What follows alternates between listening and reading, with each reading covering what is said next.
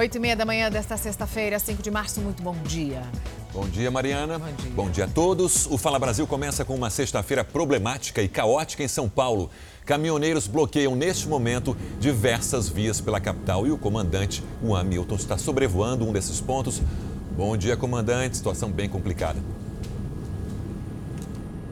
Olha, Sérgio, um bom dia a você, a Mariana, um bom dia a todos. Muito complicada, viu? Vocês veem agora a rodovia Presidente Castelo Branco, uma das rodovias mais afetadas por este bloqueio que acontece na marginal do Rio Tietê, na pista sentido Zona Leste, já na chegada aí da marginal do Rio Pinheiros e também da rodovia Presidente Castelo Branco. Para vocês terem uma ideia, o trânsito já passa aí só na Castelo de 5 quilômetros agora, na aproximação aqui do local do bloqueio. Vocês vão ver que todas as pistas estão interditadas, apenas alguns carros, os menores, né, que conseguem fazer esse trajeto da chegada da rodovia e depois o acesso aí para a marginal do Rio Tietê no sentido da Zona Leste de São Paulo. Aliás, o rodízio de veículos em São Paulo nesta sexta-feira está suspenso. Essa informação chegou agora da Secretaria Municipal de Mobilidade e Transporte, que está informando que o rodízio está suspenso na sexta-feira, inclusive para veículos pesados. Mariana, Sérgio. E o repórter Lucas Carvalho está acompanhando de perto essa manifestação na Marginal Tietê, na pista expressa. A pista expressa que é uma via muito movimentada já nos dias normais, principalmente numa sexta-feira, agora com esse congestionamento provocado pela manifestação. Lucas, como é que está a situação por aí? Situação bem complicada, viu, Mariana? Um ótimo dia para você e para quem acompanha o Fala Brasil. Agora há pouco, os policiais rodoviários conseguiram um acordo aí com os manifestantes e eles abriram esse corredor central aqui para poder facilitar o acesso à passagem de carros de passeio, motociclistas e também de ambulâncias, porque até agora há pouco estava tudo absolutamente travado, fechado. De qualquer forma, a situação ainda é difícil. Você vai observando aí nos dois lados uh, da imagem, os caminhões estão parados e os caminhoneiros também estão parados, um em cada canto uh, da pista. Pista central uh, e expressa, na verdade, da marginal GT. Aqui a gente está no acesso ao Cebolão, que já é uma área movimentada, uma região bastante movimentada tradicionalmente. Nesse momento, são pelo menos 31 quilômetros de congestionamento em toda a cidade de São Paulo por conta do protesto dos caminhoneiros. Os caminhoneiros que são contra as medidas restritivas anunciadas pelo governo de João Dória. A partir de amanhã, o estado de São Paulo retrocede para a fase vermelha do Plano São Paulo e, por conta disso, apenas os chamados serviços essenciais poderão funcionar. O comércio, portanto, deve permanecer fechado por pelo menos 15 dias. Sérgio. Já, Lucas. E a repórter Maria Carolina Paz está na rodovia Castelo Branco, em outro ponto, portanto, que liga a capital paulista ao interior do estado. Cacá, bom dia. Trânsito parado por aí também completamente parado. Muito bom dia para vocês, a todos que nos acompanham aqui no Fala Brasil. Muitas dessas pessoas, as estacionam, né? Os veículos, desligam inclusive os motores e aí ficam aqui é, completamente à deriva. A gente está no quilômetro 18, na altura de Osasco, na região metropolitana da capital paulista. Nas imagens ao vivo agora a gente vê os carros parados na pista e muita gente acaba assim, ó, deixando os carros e aí é, ficam no acostamento. Inclusive a gente registrou muita gente trafegando pelo acostamento, justamente tentando fugir do trânsito, o que é completamente irregular. Tem a suspensão do rodízio no dia de hoje, já confirmada. Esse trânsito na chegada à cidade de São Paulo já está depois do quilômetro 20 e a gente está na pista expressa. Na local da Castelo Branco também tem congestionamento nessa chegada à cidade. Aquelas pistas ali que nós mostramos uh, no, na imagem agora é na chegada da Marginal Pinheiros. E por isso tem trânsito lá, porque o Cebolão, é como é muito conhecido, é, nessa chegada à cidade está totalmente paralisado por conta desse bloqueio. Quem está aqui nas pistas de onde eu falo neste momento é para chegar na marginal Tietê, completamente parada, bloqueada por conta do protesto dos caminhoneiros contra as restrições adotadas pelo governo de São Paulo por conta da pandemia da Covid-19. Mariana. E a gente vai voltar ao longo de todo o Fala Brasil a mostrar essas imagens ao vivo, sempre a partir do helicóptero e com os nossos repórteres nas principais vias da capital paulista. Eu vou ler só para vocês agora o comentário de um caminhoneiro nas redes sociais. O Bertin diz o seguinte: que isso nunca foram caminhoneiros. Caminhoneiros de verdade lutam pela vida e por seus direitos trabalhistas ou a segurança, não a favor deste ou daquele governo. Ele diz que protestos dessa, dessa maneira envergonham a categoria, a classe que já é bastante sofrida. E uma mulher que diz ser enfermeira organiza um verdadeiro esquema de venda ilegal de medicamentos. É tráfico, né? Tráfico. Ela oferece remédios controlados e até a vacina Coronavac por 45 mil reais. Ela afirma que as doses foram desviadas e já tem comprador certo para isso. Nossos repórteres investigativos conversaram com a mulher por três semanas para descobrir detalhes desse esquema. Uma sacolinha acima de qualquer suspeita. Beleza? Tá contigo aí? Posso só dar uma conferidinha antes ali? Que é o kit que a gente faz, entendeu? Medicação em mãos, sem burocracia. E o fio tá lacrado e o outro tá embaixo.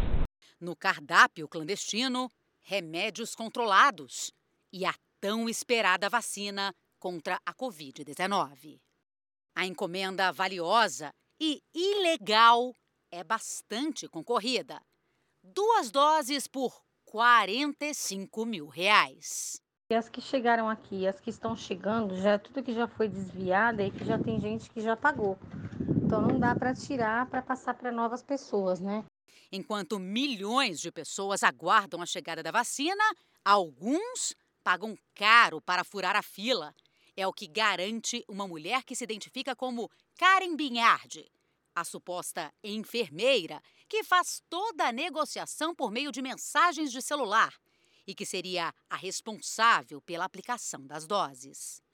Sempre que alguém se deparar com um caso desses, é importante que faça a denúncia para que as autoridades fiscalizadoras possam tomar as medidas o mais rapidamente possível para coibir eh, esse tipo de prática irregular. Durante três semanas, o nosso repórter investigativo conversou com Karen Binhardi, que também usa outro sobrenome, Pignatari. Ela deu detalhes do esquema de compra e venda ilegal da vacina e dos medicamentos controlados, que só poderiam ser adquiridos com receita médica. Por telefone, a suposta enfermeira agendou tudo: hora, local, data. O nosso produtor veio até aqui, até a estação da República, no centro de São Paulo. E a primeira encomenda com os remédios tarja preta foi entregue. Esta sacolinha aqui, pequena, delicada, que não chama a atenção de ninguém, mas que tem um conteúdo que pode causar grandes estragos. Utilizar remédios controlados sem acompanhamento e prescrição médica é a receita para o desastre. Um dos riscos que é óbvio é a pessoa simplesmente não melhorar do problema de saúde que ela tem. Outra possibilidade é que a pessoa piore. No kit, um ansiolítico e um medicamento usado para induzir o aborto. Dois remédios extremamente fortes que podem levar à morte se ingeridos sem prescrição médica. Mas a preocupação ali não é com a saúde do cliente, mas com dinheiro. 210. Descobrimos que Karen não trabalha como enfermeira no Hospital Geral do Grajaú. Karen, mas não é ela, não tem nada a ver com esse sobrenome. Na última conversa, a mulher disse que a polícia estava em cima por causa da imprensa e por isso não poderia desviar novas doses da vacina. Depois disso, sumiu.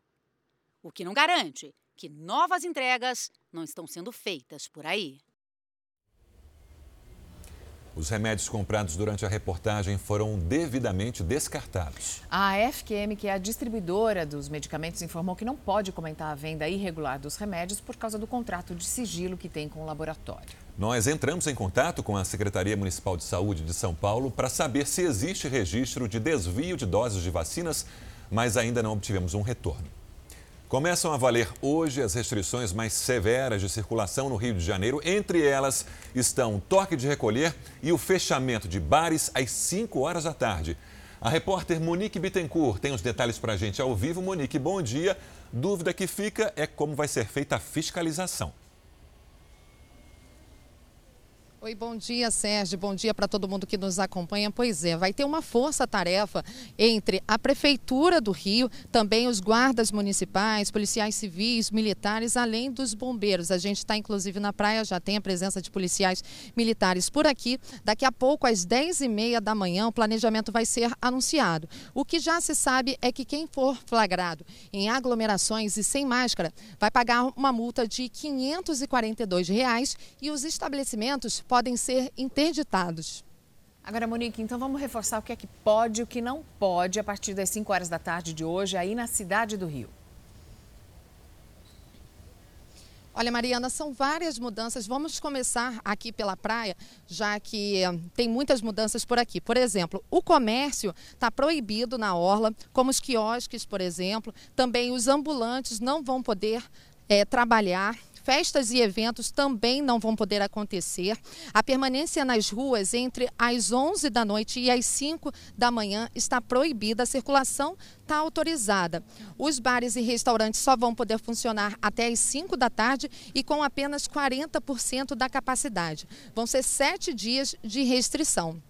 E essas medidas causaram protestos de comerciantes pedindo mudança nas regras. Hoje, exatamente no dia em que o Rio retoma essas medidas, completa um ano do primeiro caso de Covid-19 registrado aqui no estado. Sérgio. E Monique, nem parece que o uso da máscara é obrigatório no Rio de Janeiro de tanta gente que passou atrás de você sem o equipamento de proteção. Obrigado, Monique. 66 cidades de Minas Gerais estão com o comércio fechado. Uberlândia e Patos de Minas são dois dos municípios destacados pelo governador Romeu Zema ao falar da situação preocupante no estado. A gente conversa agora com a repórter Marina Caixeta, que está em Uberlândia. Marina, bom dia. Qual a situação nessas duas cidades, Marina?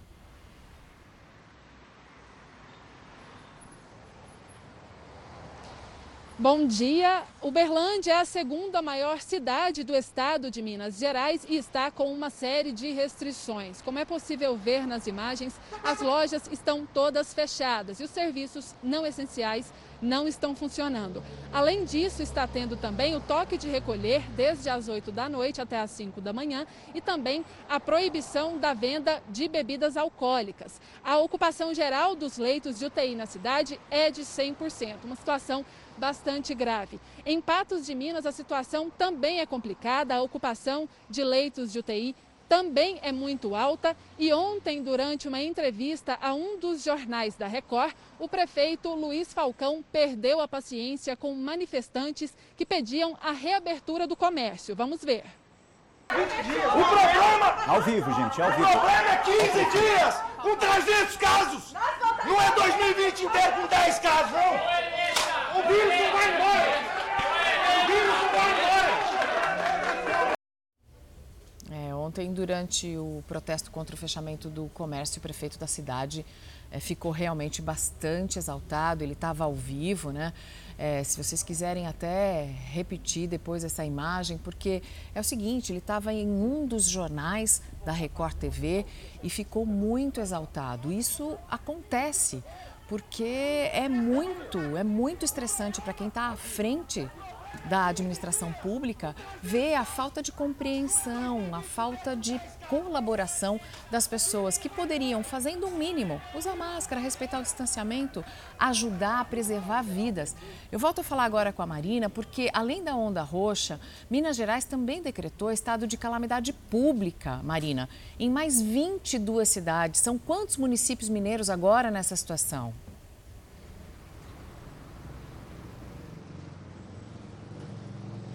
Olha, Mariana, ao todo são 99 municípios nessa situação. E isso ajuda aí com que os governantes, os prefeitos, tenham aí uma maior flexibilidade da lei de responsabilidade fiscal. Essa medida vai até o dia 30 de junho. Mariana, Sérgio. Obrigado, Marina. A fila da vacinação já chega a 12 quilômetros agora de manhã em Duque de Caxias, no Rio de Janeiro. Isso porque a cidade anunciou que seria a primeira do estado a vacinar pessoas com 60 anos já a partir de hoje. A repórter Anabel Reis está em Duque de Caxias, ela tem mais informações ao vivo. Anabel, bom dia. Esse anúncio acabou provocando uma grande confusão, claro, uma enorme procura. Não dá nem para saber se as pessoas que estão nessa enorme fila moram mesmo em Duque de Caxias, né? Bom dia, Mariana. Isso mesmo. E mesmo que morassem em Duque de Caxias, aqui no município são 100 mil idosos com mais de 60 anos. E só tem apenas 6.100 doses. Isso que fez a, as pessoas correrem aqui para a fila. E são quilômetros e quilômetros de congestionamento desde a madrugada. Essas pessoas procurando os pontos de vacinação. Essa vacinação que será realizada em sistema de drive-thru e também para os pedestres. Só que para os pedestres tem uma organização de distanciamento social. E esse foi um outro agravante também que a prefeitura informou que não cobrou o comprovante de residência. Então, pessoas de outros municípios poderiam ter vindo aqui se vacinar. Então, tudo isso gerou um caos muito grande. O Ministério Público do Rio de Janeiro já fez uma recomendação aqui para o município para que ele escalone essa vacinação de pessoas idosas, sendo dos mais velhos para os mais novos. E agora a gente fica esperando se a prefeitura vai cumprir essa decisão do Ministério Público. Mariana, Sérgio. É, existem prioridades e elas deveriam ser cumpridas, né? Na capital paulista, a Prefeitura e o Hospital das Clínicas, o Hospital das Clínicas, que é o maior complexo hospitalar da América Latina, a Prefeitura e o hospital suspenderam todas as cirurgias eletivas. A gente vai conversar sobre esse assunto com a Janice de Castro. Janice, bom dia. Quem já tinha a cirurgia agendada vai ter que reagendar, vai perder? Bom dia, Mariana. Olha, não vai perder. A Prefeitura de São Paulo promete cumprir o cronograma das cirurgias simples já agendadas. Porém, pelo menos por enquanto, não vai marcar novas cirurgias. Apenas as de urgência serão realizadas. Aqui no Hospital das Clínicas, a prioridade também é no atendimento a pacientes graves com Covid-19. Por isso, também vai parar de fazer cirurgias eletivas por pelo menos 15 dias. Janice, para o pessoal de casa entender bem, a gente está em uma situação crítica na cidade, com 80% de ocupação dos leitos de UTIs, e por isso é necessário, é muito importante que esses leitos, que seriam destinados às cirurgias simples, sejam liberados para casos urgentes, especificamente de Covid-19, pelo menos nesses 15 dias da fase vermelha. Janice, o governador João Dória deu um recado aos prefeitos de São Paulo, qual foi? Deu sim, Sérgio. Segundo o governador João Dória, as cidades que não cumprirem as regras da fase vermelha serão notificadas. E o caso vai ser encaminhado ao Ministério Público de São Paulo. Mariana, é com você. Obrigada, Janice. A Polícia Federal fez uma operação The Walking Dead. Walking Dead? É uma operação que a Polícia Federal está fazendo em cidades do Distrito Federal e de Goiás, bem pertinho da capital do país. Vamos falar com a Vanessa Lima. Vanessa, bom dia. Que tipo de fraude está relacionada a uma operação que tem esse nome de zumbis?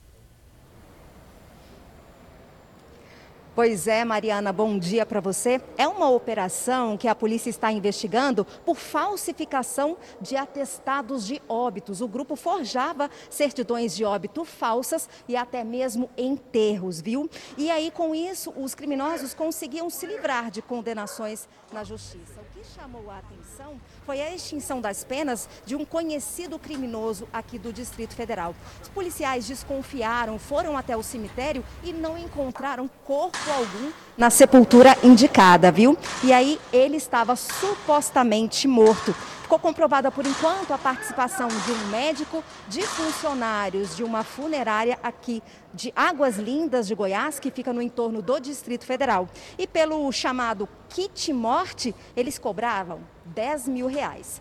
Sérgio. Obrigado, Vanessa. Em Porto Velho, as mortes por Covid-19 aumentaram tanto que o número de enterros cresceu quase 80%. Diante disso, a capital de Rondônia procura vagas em outros cemitérios para enterrar as pessoas que não resistiram à infecção pelo coronavírus. Mais de 1.200 sepultamentos de vítimas da Covid-19 foram realizados somente aqui, no cemitério Santo Antônio. São de 10 a 15 sepultamentos realizados por dia, em média 8 por Covid-19. Somente na última semana, a Covid-19 fez mais de 100 vítimas fatais. E com a taxa de ocupação quase chegando ao limite, a prefeitura precisou arrumar um outro local para realizar os sepultamentos. Uma licitação foi realizada para a compra de 1.800 gavetas em um cemitério particular da cidade, onde serão realizados sepultamentos tanto de vítimas da Covid quanto por outras causas.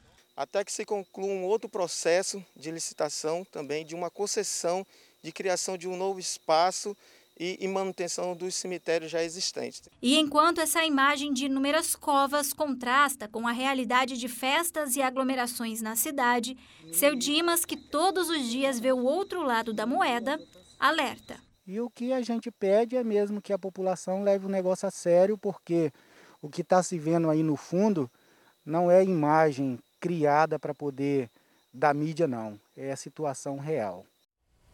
O secretário de Saúde de Rondônia foi outro que se revoltou com a situação no estádio, caótica, por conta do avanço da, do coronavírus em Rondônia. E disse numa, num vídeo divulgado no mês passado: não temos UTI nem para sua mãe. Flagrante do helicóptero da Record TV, voltamos a falar sobre o protesto de caminhoneiros que bloqueiam neste momento diversas vias pela capital paulista. Comandante Juan Hamilton tem os detalhes. Situação se agravou, comandante? Olha, Sérgio, situação ainda muito complicada aqui no acesso da Castelo Branco para a marginal do Rio Tietê. A pista continua bloqueada praticamente totalmente, apenas algumas faixas ali de rolagem para os motoristas. Nós temos na cidade de São Paulo, viu, Sérgio, mais de 50 quilômetros de congestionamento, isso só nas vias monitoradas pela CT, excluindo, é claro, aí, por exemplo, a rodovia Castelo Branco, e só nela nós temos 4 quilômetros de congestionamento agora na chegada a São Paulo para o motorista que vem aí da direção ali de Alphaville, quilômetro 23, em direção às marginais do Rio Tietê e marginal do Rio Pinheiros. Sérgio, Mariana. E a gente vai continuar atualizando essa situação ao longo de todo o Fala Brasil. Avança no Congresso Nacional a proposta de emenda constitucional que prevê a volta do pagamento do auxílio emergencial. Guilherme Portanova tem os detalhes ao vivo de Brasília. Guilherme, bom dia. A tramitação no Senado acabou. Como deve ser a votação na Câmara? Muito bom dia, Sérgio. Olha, e bom dia a todos que estão com a gente. Né? A, a, expectativa do presidente da Câmara, Arthur Lira, é de que o processo seja rápido, até porque, segundo ele, há um acordo com a maioria das lideranças para que essa proposta não passe pelas comissões e vá direto para a votação no plenário. A PEC, proposta de emenda eh, constitucional, foi aprovada em dois turnos no Senado e prevê a reedição do auxílio emergencial agora em 2021 através da aprovação de créditos extraordinários. Esses créditos totalizam 44 bilhões de reais e podem aí gerar uma, um, um extravasamento, pode ultrapassar o teto de gastos do governo federal estipulado também para 2021. Essa proposta ainda precisa definida, ser definida oficialmente pelo governo em termos de parcelas, quantas parcelas serão e valores pagos em cada parcela para os beneficiários do auxílio emergencial. Não há nada de oficial a respeito disso. O que temos até agora são comentários feitos pelo presidente da República, falando em quatro parcelas de 250 reais para cada um dos beneficiários. Mariana. Em fevereiro, o preço das verduras subiu 16% e o das frutas caiu mais de 7% na CEAGESP, a mais importante central de abastecimento da América Latina. As principais reduções foram no preço da Pera Williams, com queda de mais de 31%, o abacate caiu mais de 28%, mais de 28% também de queda na maçã gala. A laranja pera teve uma queda de 17%, laranja lima de 16,1%. No mesmo período, alta expressiva para algumas frutas. O destaque aqui é o caju. O caju teve uma alta de 44,1%. Sobre as verduras, a salsa subiu impressionantes 90%. Para o alho poró e a couve, houve um aumento aí de mais de 35%, chicória mais de 33,7% e alface crespa 29%. Coentro teve uma alta de 17, uma queda de 17,6%. Coentro dá para abrir mão, né, Mariana? É, o coentro eu abro mão, sim. E a Serasa está promovendo até domingo agora um evento online para que os consumidores consigam pagar suas dívidas com os bancos. São 17 bancos participando dessa iniciativa e, em alguns casos, o desconto das dívidas chega a 90% até 99% do valor devido.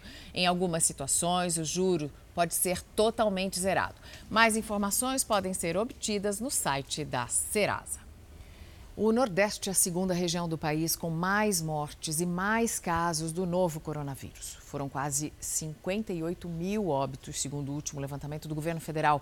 Os números só são menores do que os da região Sudeste. É por isso que agora a gente vai até o estado do Piauí falar com a repórter Tracy Oliveira. Ela está na capital, Teresina, e traz as informações sobre a lotação dos hospitais. Tracy, bom dia. Tem quantos leitos livres nesse momento para quem precisar, se precisar de internação? Olá, bom dia. Segundo os dados no site do governo do Piauí, apenas 59 leitos de UTI estão disponíveis. Isso para uma população no estado de mais de 3 milhões e 200 mil pessoas. A taxa de ocupação é de 83% e 291 leitos de UTI estão ocupados mas o estado vai ganhar 103 novos leitos para pacientes com a Covid-19. É que a Justiça acatou o pedido do Ministério Público para a abertura de novas vagas em hospitais. Infelizmente, 3.425 pessoas morreram em decorrência de complicações da Covid-19 e são mais de 1.700 casos da doença. E nas últimas 24 horas foram registrados 958 casos confirmados e 23 óbitos pela Covid-19. Mariana. Obrigada, Tracy. Como a gente viu, o Nordeste enfrenta uma situação que também beira o colapso. O Rio Grande do Norte é outro estado que sofre com a falta de vagas. A taxa de ocupação hoje no Rio Grande do Norte é de quase 94%. Mara Godeiro, bom dia. Mara, falta leito até mesmo para mulheres grávidas. Exatamente. Bom dia, Mariana. Bom dia, Sérgio. Bom dia a todos que acompanham o Fala Brasil. A gente fala ao vivo aqui dessa maternidade que não tem mais como receber gestantes. Os bebês que nascem, infelizmente, eles acabam ficando no centro cirúrgico. Nos hospitais, a situação também é crítica. Há uma taxa de ocupação de leitos de UTI de 95%. 16 hospitais já atingiram 100% da capacidade. 56 pacientes, infelizmente, aguardam por um leito crítico de UTI. Aqui no Rio Grande do Norte, 170 mil casos da Covid-19 foram confirmados e 3.600 pessoas já morreram aqui no estado. A governadora do estado, Fátima Bezerra, vai anunciar hoje um novo decreto com medidas mais restritivas. O toque de recolher, que é hoje funciona das 10 horas da manhã às 5 horas da, da, de 10 horas da noite às 5 horas da manhã, ele será ampliado e também haverá mais restrições em relação ao funcionamento do comércio. Sérgio, é com você. Obrigado, Mara. Um estudo da Fiocruz mostra que a mutação presente nas variantes do coronavírus já está na maioria dos casos registrados em seis estados. São eles: Rio de Janeiro, Ceará, Pernambuco, Paraná, Rio Grande do Sul e Santa Catarina. Em Alagoas e Minas Gerais, a mutação foi encontrada em menos da metade dos casos. Os pesquisadores concluíram que há uma dispersão das variantes do Amazonas, do Reino Unido e da África do Sul nas regiões Sudeste, Sul e também na Nordeste. E alertam que os resultados reforçam a necessidade de ampliação da vacinação e de medidas ainda mais restritivas para impedir esse avanço. Vamos a um flagrante do helicóptero da Record TV. Voltamos a falar sobre o protesto dos caminhoneiros que bloqueiam neste momento diversas vias da capital paulista. O comandante Juan Milton tem os detalhes. Quanto de congestionamento agora na cidade, comandante? Olha, Mariana, mais de 50 quilômetros de congestionamento, aliás, agora na capital paulista. Isso, lembrando, né, não conta o trânsito todo que nós temos na Castelo Branco, aí passando já de 5 quilômetros para o motorista que vem a São Paulo. Só lembrando, esse protesto acontece aqui na marginal do Rio Tietê, na pista sentido Zona Leste de São Paulo, logo depois da chegada da rodovia aí Castelo Branco. A informação que nós temos é que esse protesto dos caminhoneiros é contra o aumento de combustível e ICMS e também, é claro, contra aí essa faixa, a, a fase vermelha que nós teremos a partir de sábado. Por conta disso, eles estão bloqueando parcialmente a via aí da marginal do Rio Tietê, deixando também o congestionamento travado na rodovia Presidente Castelo Branco. Mariana, Sérgio. Já, comandante. Num dos momentos mais críticos da pandemia, a Justiça do Distrito Federal autorizou o Sindicato de Motoristas por aplicativo a importar vacina contra a Covid-19 sem autorização da Anvisa. Sem autorização da Anvisa é algo muito complicado. Nesse mesmo dia, o presidente Jair Bolsonaro fez duras críticas à suspensão das atividades econômicas e anunciou que o governo pretende entregar 60 milhões de doses de vacina até o mês de abril. O anúncio foi feito durante a live do presidente. Bolsonaro também falou sobre o termo de intenção de compra das vacinas da Pfizer e da Janssen. A Pfizer é bem claro no seu contrato. Não nos responsabilizamos por qualquer efeito colateral.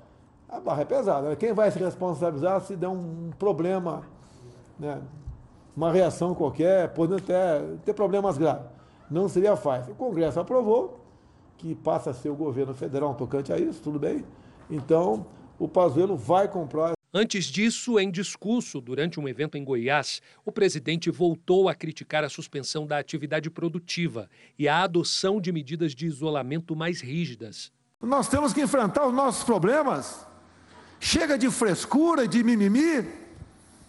Vamos ficar chorando até quando? E uma decisão judicial causou bastante polêmica. Um juiz aqui do Distrito Federal autorizou o Sindicato de Motoristas por Aplicativos a realizar, por conta própria, a importação de vacinas contra a Covid-19 sem prévia autorização da Agência Nacional de Vigilância Sanitária. É a primeira decisão judicial que autoriza uma entidade privada a trazer vacinas para o Brasil. Na decisão, o juiz disse que a Anvisa deverá fazer a conferência das vacinas apenas quando elas chegarem ao Brasil, mas afirmou que não é necessário o aval da agência para realizar essa importação. O presidente Jair Bolsonaro disse que não tem vacina no mundo para comprar. Não tem, porque o Brasil não encomendou. E quando a própria Pfizer ofereceu lá no ano passado, o Brasil recusou. E o ministro Pazuello, naquela época, disse que a proposta era pífia. Se o Brasil tivesse feito pedido no ano passado, junto com os outros países, ninguém precisaria hoje pedir por vacina. Agora, com meses de atraso, o Brasil deve finalmente assinar esse acordo para comprar 100 milhões de doses da Pfizer. E comprar isso hoje significa receber uns 8 milhões até junho, mais uns 32 milhões a partir de setembro e quase 60 milhões só no mês de dezembro, só no fim do ano. O governo anunciou ontem também que fechou um acordo para a compra desses 63 milhões de doses da vacina moderna, só que a entrega vai ser de 13 milhões no segundo semestre desse ano e 50 milhões só em janeiro de 2022, no ano que vem. Vacina não é pãozinho, não sai de hora em hora na padaria da esquina. Quem quer mesmo tem que encomendar. Isso é planejamento, é isso que se tem que fazer em acordo com todos os estados. E governadores e procuradores da República cobram do governo federal medidas mais efetivas no combate à pandemia. Renata Varandas, quem tem as informações. Renata, bom dia. O que, que os governadores estão reivindicando?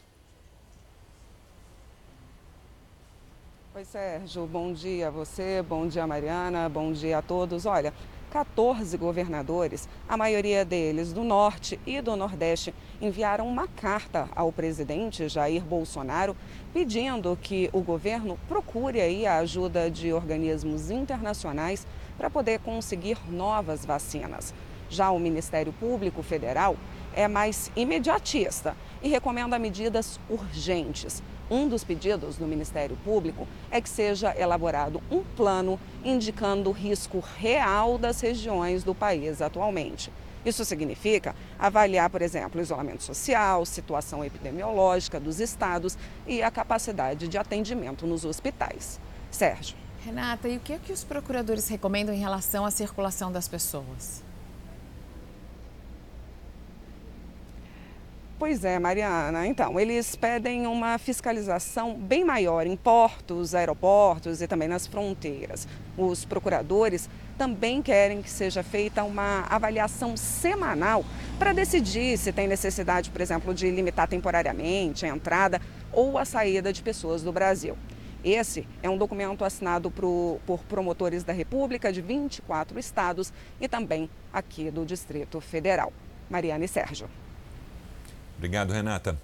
Em Fortaleza, as pessoas serão paradas para explicar por que estão na rua. Vamos ao vivo até a capital cearense. Quem tem os detalhes é Teia Morel. Teia, bom dia. Essa fiscalização começa hoje, né? Está começando agora. Bom dia, Sérgio. Começou agora, há poucos minutos, né? As barreiras sanitárias já estão instaladas em toda a cidade. São barreiras como essa aqui que a gente está vendo, que está bem pertinho da beira-mar. Agentes de trânsito, junto com a Polícia Militar, abordam todos os motoristas e perguntam, questionam a eles o que, que eles estão fazendo na rua, se eles realmente estão indo para o trabalho para exercer algum tipo de atividade essencial. Eles também devem apresentar uma espécie de declaração de trabalho, né, indicando que realmente existe a necessidade de circulação. Agora, como a gente pode ver, apesar de hoje ser o primeiro dia de lockdown, a circulação dos motoristas, das pessoas aqui em Fortaleza ainda é muito forte tem até engarrafamento aqui nessa área que a gente está vendo, né? Um cenário bem diferente do que a gente viu no ano passado, em maio do ano passado, quando nós também vivemos um isolamento social rígido, mas hoje é apenas o primeiro dia. 30 barreiras sanitárias como essas estão instaladas nos principais corredores da cidade e também nas entradas e saídas de Fortaleza. É, existe um prazo para essas restrições mais rígidas aí no estado do Ceará? Existe sim. Esse prazo deve ser de 14 dias, pelo menos é o que estabelece o decreto do Estado, né, do governo do Ceará. Isso significa que, pelo menos até o dia 18, essas barreiras vão continuar sendo operacionalizadas em toda a cidade de Fortaleza. As pessoas vão ser abordadas, mas o que realmente as autoridades sanitárias esperam é que essa circulação não seja vista na capital cearense, né? Que as pessoas realmente fique em casa. E temos também uma notícia de última hora, viu? Aqui em Fortaleza existe um navio que trazia combustível e que vinha de Manaus e que foi interditado. Ele foi alvo da fiscalização do trabalho, que constatou que dos 22 tripulantes dessa embarcação, 17 estão infectados pela Covid-19. Esse navio está interditado desde a semana passada, não pode atracar aqui no porto de Fortaleza, ele está em alto mar, sendo monitorado pela equipe da fiscalização do trabalho e também pela capitania dos portos e ele também não pode sair aqui das águas cearenses até que todas as condições estabelecidas pelo Ministério do Trabalho sejam cumpridas. Eles constataram que essas condições para os trabalhadores eram bastante insalubres e agora essa embarcação vai ter que passar por todo um processo de higienização, vai ter que atender realmente a todos os critérios ou eles podem levar até uma multa do Ministério da Economia. Obrigado, Teia. Do Nordeste, a gente vai para o sul do país. O Paraná é o segundo estado com maior circulação da nova variante de coronavírus. São mais de 660 mil casos. O Fábio Guilhem fala ao vivo de Maringá, interior do estado. Fábio, bom dia. A cidade tem um decreto que, por sinal, é mais restritivo do que o do governo do Paraná. Quais são as limitações? Bom dia, Sérgio. Bom dia para todos. Olha, por aqui os moradores não podem nem caminhar no entorno dos parques, viu? Olha só, tá tudo fechado com cavaletes e faixas, não pode passar na frente dos parques. Por aqui, somente os supermercados, postos de combustíveis, farmácias e agências bancárias podem funcionar. As clínicas médicas, somente casos de urgência e emergência. As indústrias só podem funcionar se trabalharem com produtos perecíveis. Os demais setores não podem atender. O toque de recolher por aqui começa às 8 horas da noite. O decreto de Maringá vai até a próxima segunda-feira. O decreto do governo do Paraná também até a segunda-feira. E hoje, o governador do estado deve se reunir para decidir se mantém ou não as medidas restritivas na próxima semana. Mariana? Idosos passaram a madrugada na fila, esperando para serem imunizados no estado de Minas Gerais. A repórter Kiwane Rodrigues está em Pedro Leopoldo, na região metropolitana de Belo Horizonte. Kiwane, bom dia.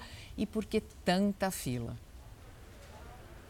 Olá, bom dia para você, bom dia a todos que acompanham o Fala Brasil. O motivo é que a Prefeitura da cidade divulgou ontem, através das redes sociais, que seriam apenas 150 doses disponíveis para vacinar os idosos entre 80 e 84 anos. Então, as longas filas se formaram desde ontem, às 9 horas da noite. As senhas foram distribuídas hoje pela manhã, são 150 senhas, né? 75 para o esquema drive-thru e outros 150 para os idosos que aguardam então na fila. Agora a questão é o seguinte: nem todo mundo que passou a noite aqui na fila vai conseguir então ser vacinado, né, Sérgio?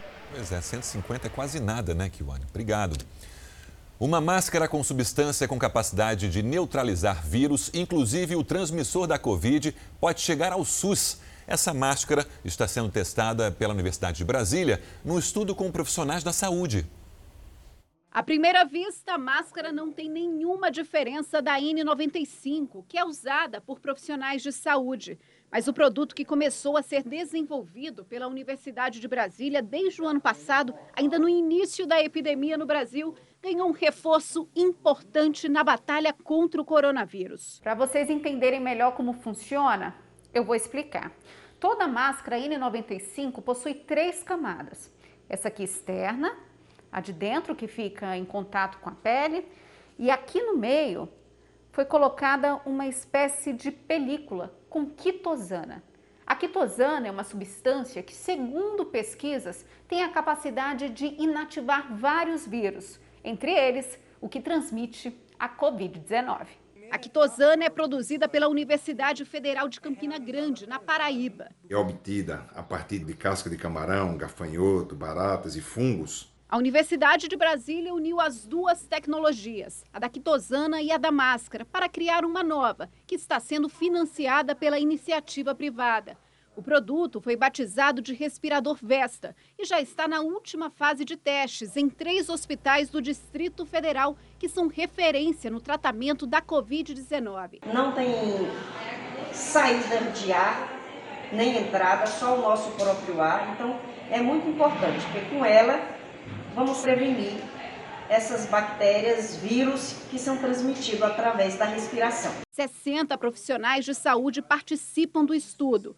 O Rodrigo recebeu a máscara esta semana. Essa nova tecnologia, ela vem para nos fazer sentimento de segurança, né? Uma vez que nesse momento nós temos que nos amparar né, na ciência e junto aquilo que ela nos, nos, propicia, né? A ideia é que em 60 dias o estudo seja encaminhado para a Agência Nacional de Vigilância Sanitária, a Anvisa. Se aprovado, a máscara poderá ser comercializada. Quando ocorrer a o registro e cadastro Anvisa, a iniciativa privada que está vinculada à indústria vai ser capaz de oferecer essa máscara para toda a população. O objetivo final dessa pesquisa é que esse produto seja incorporado no SUS. A Universidade Federal de Minas Gerais está na segunda das três fases para terminar uma vacina completamente brasileira contra a Covid-19. Mas a pesquisa esbarra na falta de investimento para começar os testes em humanos.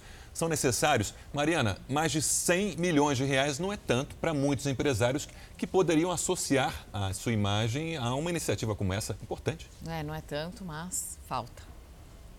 Como todo mineiro que se preza, os cientistas do estado trabalham em silêncio neste prédio da Universidade Federal desde o início do ano passado na busca por uma vacina 100% brasileira. Os primeiros testes feitos em camundongos foram considerados animadores. Os animais, inclusive os modificados geneticamente, foram imunizados contra o coronavírus. Agora, os exames serão refeitos em ratos e coelhos para definir a composição do imunizante brasileiro, uma exigência da Anvisa para aprovar a vacina, que passa por três fases. A primeira é o desenvolvimento da ideia ainda dentro do laboratório. A segunda etapa é a atual, ou seja, testes em animais. E a terceira e última em seres humanos. A intenção dos pesquisadores é testar a novidade em pelo menos 100 voluntários ainda este ano.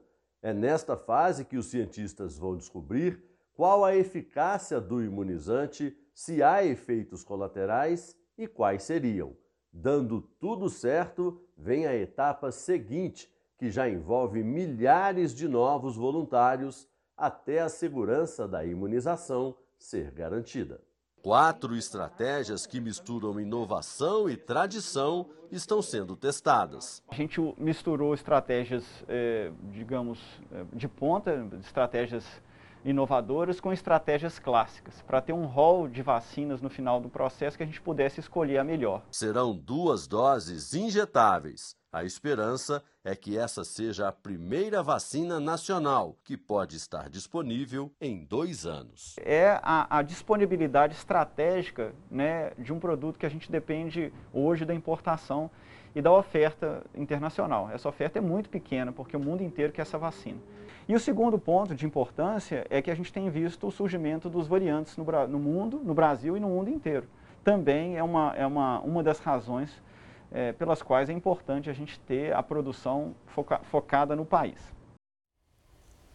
Flagrante do helicóptero da Record TV, sexta-feira complicadíssima em São Paulo por causa do protesto de caminhoneiros que bloqueiam neste momento diversas vias da capital paulista. O comandante Juan Hamilton segue sobrevoando a região. Comandante, resta ao motorista muita paciência.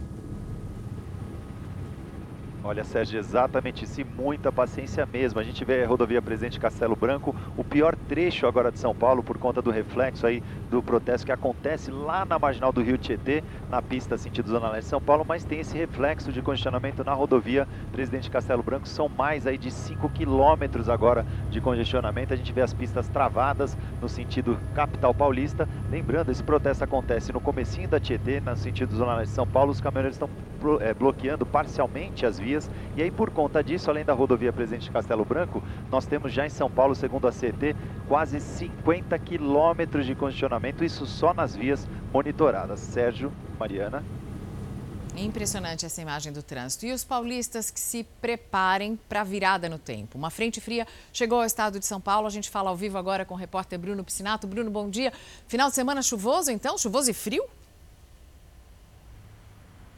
É, essa é a expectativa. Inclusive, não sei se dá para perceber, Mariana, bom dia. Já está chovendo um pouco por aqui. A gente está num parque da Zona Sul de São Paulo. Clima bem instável, estabilidade que vai permanecer. A gente observa o céu de São Paulo é, com muitas nuvens, né? pouco sol.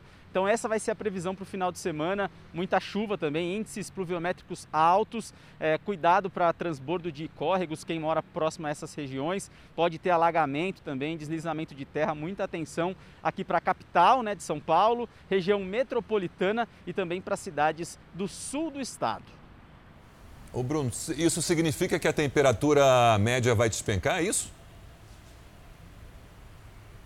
Olha, despencar exatamente não, Sérgio. A gente vai ter temperaturas. Hoje a máxima é de 26 graus, a menos, né? No final de semana, máximas entre 24 e 25 e a mínima deve ser entre 18 graus. Tem gente, quem sente mais frio, aconselha uma blusa ali mais fina, mas não vai fazer muito frio. O bom conselho mesmo para o final de semana para os paulistanos e para quem estiver em São Paulo realmente seria um guarda-chuva, Sérgio. Mas um conselho melhor ainda é fique em casa. É, ou então faz uma feijoadinha, né? Porque combina com sábado, combina com temperaturas mais amenas. No último ano, a pandemia fez com que milhões de pessoas ajustassem as rotinas para ficar mais tempo em casa. Isso impactou o bolso do trabalhador, não só com a queda da renda, mas também no aumento das contas. É, aumento das contas, porque quem fica mais em casa aumenta o consumo de compras pela internet e aumenta também, sabe o que? O consumo de água.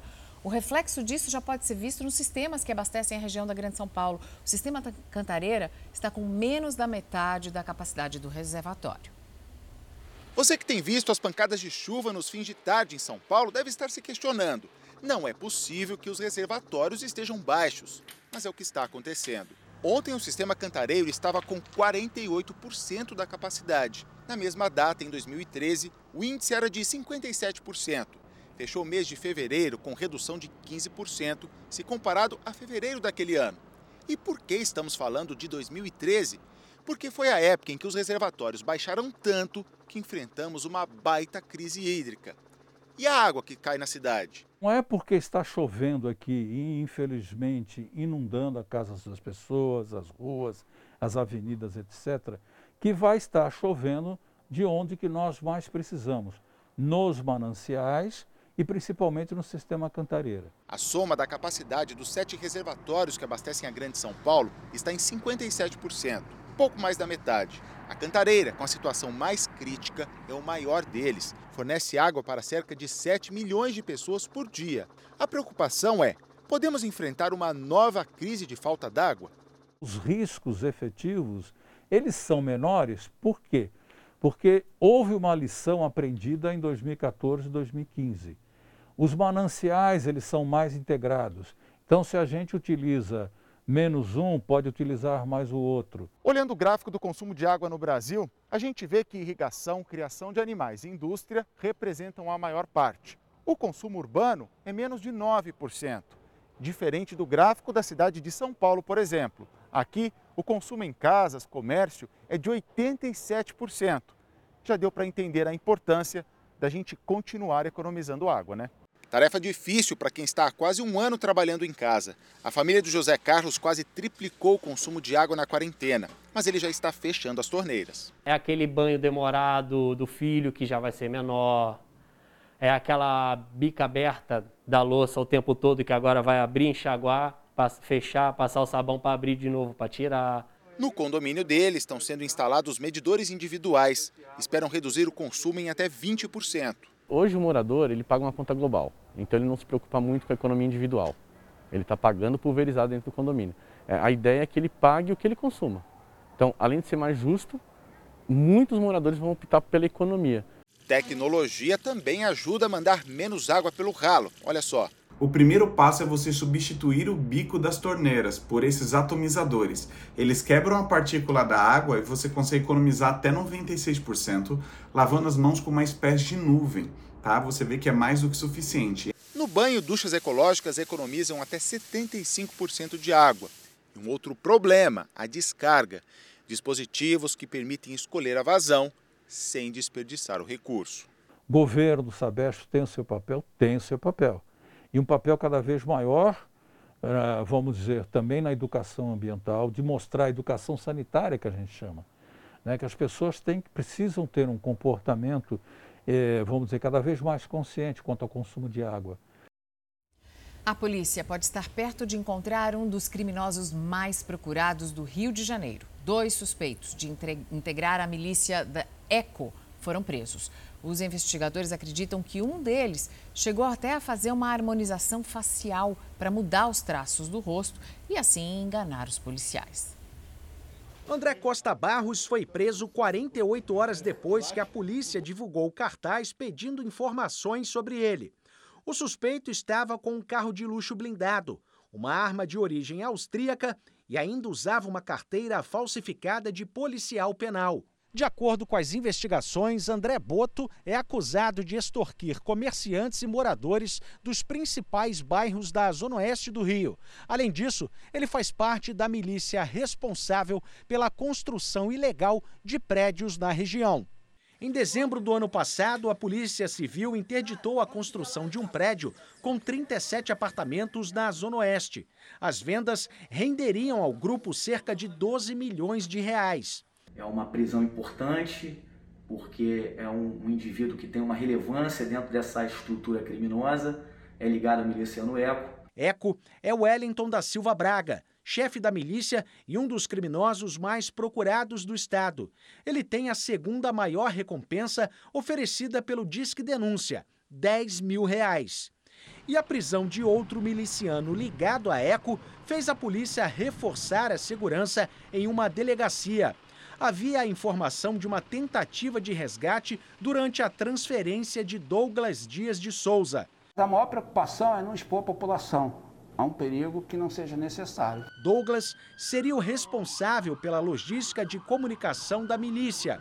Com ele, havia um caderno com a contabilidade do grupo, além de uniformes semelhantes aos usados pelas polícias civil e militar. O príncipe Philip, marido da rainha Elizabeth, se recupera de uma cirurgia de coração. Ele deve, ele deve passar o terceiro fim de semana seguido longe da família. O Duque de Edimburgo está internado desde o dia 16 de fevereiro. Ainda não há previsão de quando ele vai deixar o hospital de São Bartolomeu, em Londres. Em junho, Philip completa 100 anos. Mas não é só o príncipe que tem sido foco dos holofotes essa semana. O Conde Spencer, irmão da princesa Diana, se envolveu numa polêmica. Desde novembro, ele acusava um jornalista britânico de falsificar documentos para conseguir uma entrevista exclusiva com a princesa em 1995. Mas depois de analisar as provas, a polícia de Londres decidiu não investigar o caso. A entrevista ficou famosa depois que Diana revelou o motivo da separação com o príncipe Charles. Well, there were three of us. E os escândalos não param por aí. A família real vive um momento turbulento por causa da transmissão de uma entrevista com o príncipe Harry e a mulher Meghan Markle. Trechos divulgados da conversa com a apresentadora americana Oprah Winfrey mostram Meghan acusando o Palácio de Buckingham de contar mentiras sobre o casal a entrevista vai ao ar neste domingo nos Estados Unidos. Uma disputa por vacinas contra a Covid-19 aumentou a tensão na União Europeia depois que a Itália barrou a exportação de doses. Barrou a exportação das doses que iriam para a Austrália. As autoridades italianas dizem que a nacionalização das vacinas pode aumentar essa crise mundial de acesso aos imunizantes. Os detalhes com a correspondente Evelyn Bastos. O governo italiano invocou pela primeira vez uma medida adotada pela União Europeia e não permitiu a exportação de 250 mil doses da vacina da AstraZeneca contra a Covid-19 para a Austrália. A atitude acirrou ainda mais as tensões entre o bloco e a farmacêutica britânica. No final de janeiro, a AstraZeneca descumpriu o combinado e atrasou a entrega. Em resposta, a União Europeia adotou uma medida que deu aos 27 países que integram o bloco o poder de restringir a exportação de vacinas para evitar problemas de abastecimento. Até agora, apenas 5,5% da população de 447 milhões de pessoas do bloco recebeu a primeira dose de uma vacina contra o coronavírus, segundo dados da Organização Mundial da Saúde. A preocupação é que o bloqueio das exportações possa afetar os países mais pobres. Mas a Comissão Europeia afirma que não haverá prejuízos em relação à ajuda humanitária ou à COVAX, iniciativa mundial criada pela OMS que trabalha para distribuir 2 milhões de doses para os países mais vulneráveis. Aqui nos Estados Unidos, ao ser eleito, o presidente Joe Biden prometeu compromisso com uma distribuição mais igualitária de vacinas no mundo. Mas até agora, Biden não anunciou um plano para ajudar as outras nações. Pelo contrário, ele continua priorizando a vacinação dos americanos e adquirindo mais vacinas. Segundo a Casa Branca, o país terá doses suficientes para imunizar toda a população adulta até o final de maio. Segundo um levantamento, os países mais ricos do mundo garantiram 60% das doses compradas até agora, apesar de representarem apenas 16% da população global. Especialistas alertam que enquanto houver disputa e nacionalização de vacinas, não haverá recuperação econômica mundial e a crise de saúde pública vai continuar se prolongando. Ainda mais agora, com a ameaça das novas variantes do coronavírus, que fizeram os números da pandemia voltarem a crescer em todo o mundo pela primeira vez depois de sete semanas de queda. E depois de muita polêmica, Israel deve relaxar as regras do passaporte verde, aquele que só era dado para quem já tinha recebido as duas doses da vacina. Nós vamos agora a Tel Aviv falar com a correspondente Bianca Zanini. Boa tarde, Bianca. E como vai ser o controle das autoridades nessa circulação de quem entra e sai dos lugares por aí? Bom dia, Mariana e Sérgio. Bom dia a todos. A partir de domingo, quem for a restaurantes, eventos esportivos, academias ou no teatro vai ter que apresentar o passaporte verde, um teste negativo para a Covid-19 feito nas últimas 48 horas. A medida vai beneficiar menores de 16 anos e aqueles que optaram por não se vacinar. Assim, eles poderão entrar com segurança em locais que seriam exclusivos para os imunizados. Israel mudou as regras depois de muita pressão política, já que o passaporte verde era visto como uma medida que segregava a população. O governo diz que a ideia do certificado de vacinação digital era incentivar a imunização, dando acesso às áreas comuns e ao comércio do país. E hoje também começou a vacinação de palestinos que têm documentação para trabalhar em Israel e assentamentos na Cisjordânia. Aproximadamente 130 mil pessoas serão beneficiadas. Volto com vocês no estúdio. Só reforçando que quem é vacinado pode carregar e transmitir o vírus também. Pouca gente sabe, mas a Sérvia é um dos países líderes da vacinação mundial. Está em sexto lugar entre as nações que mais imunizaram em todo o mundo, ficando na frente de todas as potências da União Europeia. Vamos ao vivo então com nossa correspondente Ana Paula Gomes, na Europa. Ana, bom dia. Qual é a explicação para esses números tão positivos? Bom dia, Sérgio, Mariana, a todos que nos acompanham aqui no Fala Brasil. Segundo especialistas, esse sucesso acontece por causa das conexões da Sérvia com países como China e Rússia. E aí tem muitas vacinas disponíveis para a gente ter uma noção. Quem está na Sérvia pode escolher a vacina que quer tomar tem aí a da Pfizer, a AstraZeneca, a Sinopharm e também a Sputnik. Um em cada cinco moradores da Sérvia, o país tem cerca de 7 milhões de habitantes, já tomou pelo menos a primeira dose. Países ali vizinhos, como Bósnia e Montenegro, também estão se beneficiando, recebendo doações da própria Sérvia. É, enquanto a Sérvia tem toda essa variedade de vacinas, tem essa rapidez no processo de imunização, na Rússia parece que a situação agora está estagnada, né? Explica pra gente, Ana. Olha, uma pesquisa de uma empresa privada mostra que a maioria dos russos, mais da metade, tem medo de tomar a Sputnik, não acreditam na eficácia ou então tem medo dos efeitos colaterais. E alguns até, Mariana, acreditam aí na teoria da conspiração de que o vírus foi criado num laboratório, Mariana. É esse tipo de desinformação que coloca em risco a vida das pessoas, porque se não conseguirem vacinar um número enorme de pessoas ao mesmo tempo, aquelas que não tomam a vacina acabam servindo de cultura para desenvolver essas variantes, que podem ser inclusive mais agressivas, mais transmissíveis e botar todo o trabalho a perder. Um tipo de teoria da conspiração que já vinha acontecendo com outras vacinas no passado. Um estudo feito em cinco estados mostra que São Paulo tem o maior número de agressões a mulheres. Em segundo lugar, vem o Rio de Janeiro. Foi feito um ranking nacional. Pois é, e com as medidas de restrição, as famílias passam mais tempo em casa e os registros de violência doméstica estão aumentando. Especialistas alertam que os próprios vizinhos podem evitar uma tragédia ao denunciar.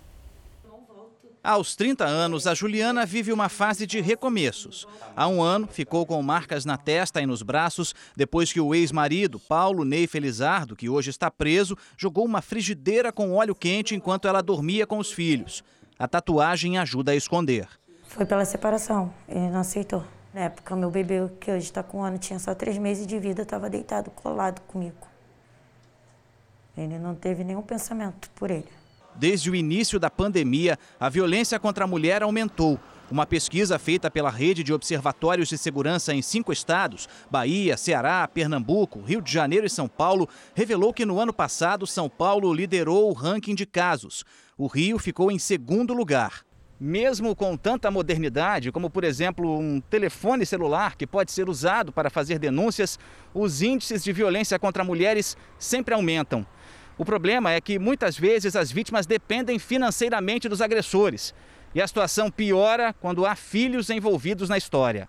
Quando uma mulher é vítima de violência, os seus vizinhos sabem que ela é vítima de violência. No entanto, não denunciam, entendem essa agressão como parte do âmbito dessa relação privada, não entendem que existe essa necessidade de intervir também nesses casos e interceder pela vida dessa mulher denunciando. Juliana começou a escrever uma nova história. Voltou a trabalhar, alugou esta casa e quer aproveitar o espaço para abrir um salão de beleza e dar uma vida melhor para os filhos. Eu pensei que eu não ia conseguir nem dar o primeiro passo, hoje eu já estou subindo os degraus que eu nunca imaginei subir. Vivo tudo que eu não pude viver antes, eu vivo hoje. Com medo de tanta violência, algumas mulheres buscam até ajuda de detetives particulares para investigar a vida de homens que elas acabaram de conhecer. Foram três meses de um romance sem nunca ter encontrado pessoalmente o suposto namorado. Esta mulher, que prefere não mostrar o rosto, conheceu o rapaz em um site de relacionamento durante a pandemia. Desconfiada pelas desculpas e pelo controle excessivo do homem, ela procurou ajuda profissional para descobrir os motivos. E aí eu procurei a detetive, aí eu descobri que ele era casado e que fora, do, fora o casamento dele tinha um, um relacionamento com uma menina e ela estava grávida. Ele estava tentando a terceira. Quem de fato está por trás de uma conversa em um site de namoro? Essa é uma das perguntas que muitas mulheres estão tentando responder antes de prosseguir com um relacionamento que começou online. Muitas delas, inclusive, estão contratando detetives particulares para obter essas informações. Entre os maiores receios está o medo da violência.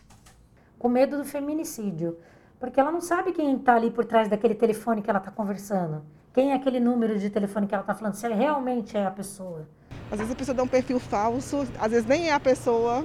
Para quem assiste televisão vê o tanto de casos que acontecem aí de mulheres que acabam sendo violentadas e N coisas. Só no primeiro semestre de 2020, momento em que marcou o início da pandemia, a Central de Atendimento à Mulher registrou quase um milhão de pedidos de socorro. A detetive ressalta que o problema não está nas plataformas em si, mas na maneira que elas são utilizadas. Para não cair em golpes ou ser vítimas de ações mais extremas, o segredo é tomar alguns cuidados. As dicas são antes. É, tenta descobrir mais, mais informações pelo número do telefone, se liga. Por exemplo, se você fala com a pessoa meia-noite, você não vai falar com um cara casado meia-noite. Vai num lugar público né? Não vai entrar no carro de uma pessoa que você não conhece. Na hora eu fiquei em choque, né? Fiquei chateada. Mas aí depois eu pensei que foi muito melhor do que ter me envolvido, né?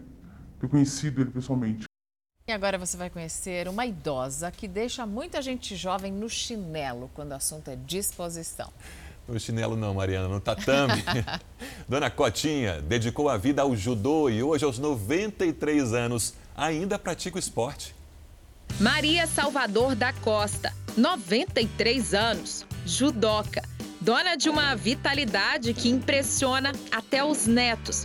Olha ela aí, derrubando o João Lucas, de 30 anos.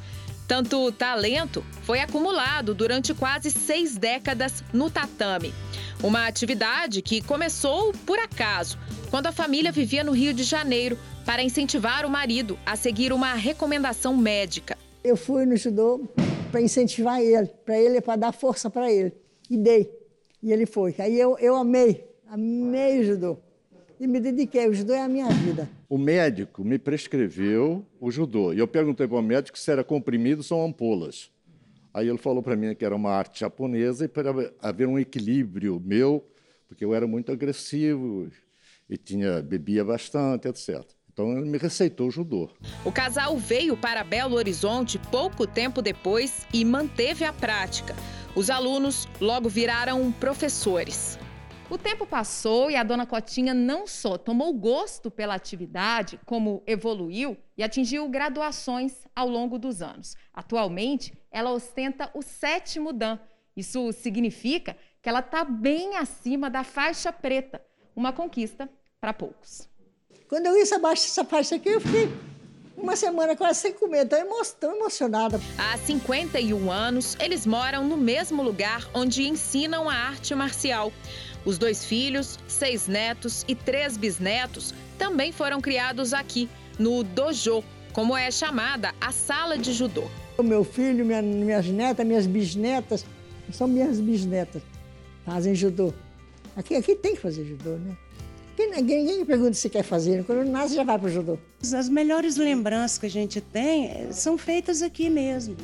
Os títulos, é, a união, sabe? O orgulho, a esperança. É o que a gente traz daqui de dentro. É, e dona Cotinha, parabéns, já é campeã, né? Merece respeito, dona Cotinha, né? Ah, vai para a Olimpíada, por mim vai. E o interessante é o seguinte, né? Que ela mostra que qualquer idade as pessoas podem experimentar coisas. E não é para parar, né? Só porque o tempo passou. Continua. Fala Brasil termina agora. Amanhã tem o Fala Brasil, edição de sábado, a partir das sete e meia da manhã. Para você, um bom dia.